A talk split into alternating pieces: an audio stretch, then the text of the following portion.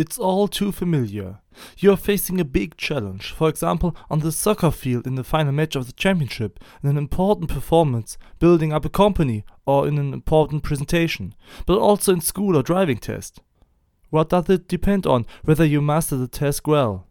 On your skills and abilities, of course, but also, and not to be underestimated, on your confidence in those very strengths. And this concept is called self efficacy.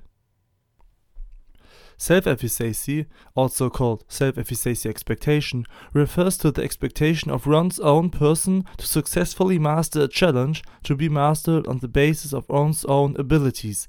That means the person who has confidence in his or her own abilities, in his or her own actions.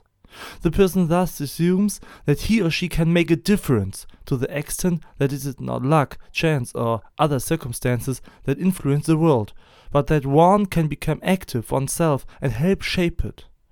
Thus, self efficacy simultaneously determines whether an individual feels up to a task or problem and consequently acts actively, or whether he or she doesn't act. Thus, perceived self efficacy is based on one's own self assessment of being able to perform the required task or having the hope of being able to successfully achieve the desired goal, such as my ability as a soccer player to win the game, as an uh, actor in a theater performance, as a founder of a company, as a project manager in an important corporate project, or even as a pupil, student, or driving apprentice in exams.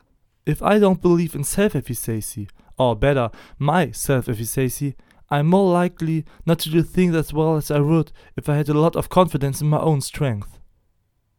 In fact, Albert Bandura, a Canadian psychologist and developer of the self efficacy concept, was able to show that people who rate their self efficacy appropriately high seek out challenges, set higher goals, are more courage, and are less likely to be thrown off course by setbacks. That's why it's so important to encourage all of us, even adults need to have self efficacy, but especially young people, to believe in their own abilities and to encourage them to have confidence in their personal skills. After all, it's not just a matter of being able to do certain things objectively and actually, or uh, of having a competence, but of perceiving these abilities and skills. In other words, just because others think I'm good at something doesn't mean I am thinking that too. The reinforcement of this ability to recognize one's own self efficacy should therefore be an essential motive of the entire society. Often, however, this is not so easy to change because our actions and activities, or just as all non activities, are controlled, enabled, or, in the worst case, prevented by an unconscious multitude of rules and values. One can do a lot if one trusts oneself to do a lot the important German educational reformer Wilhelm von Humboldt once said.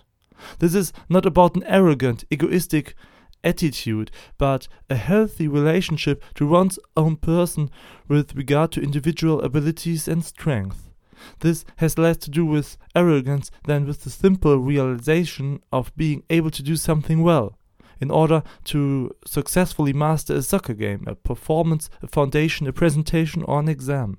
It almost seems as if this self efficacy plays a very important role in all our lives, don't you think?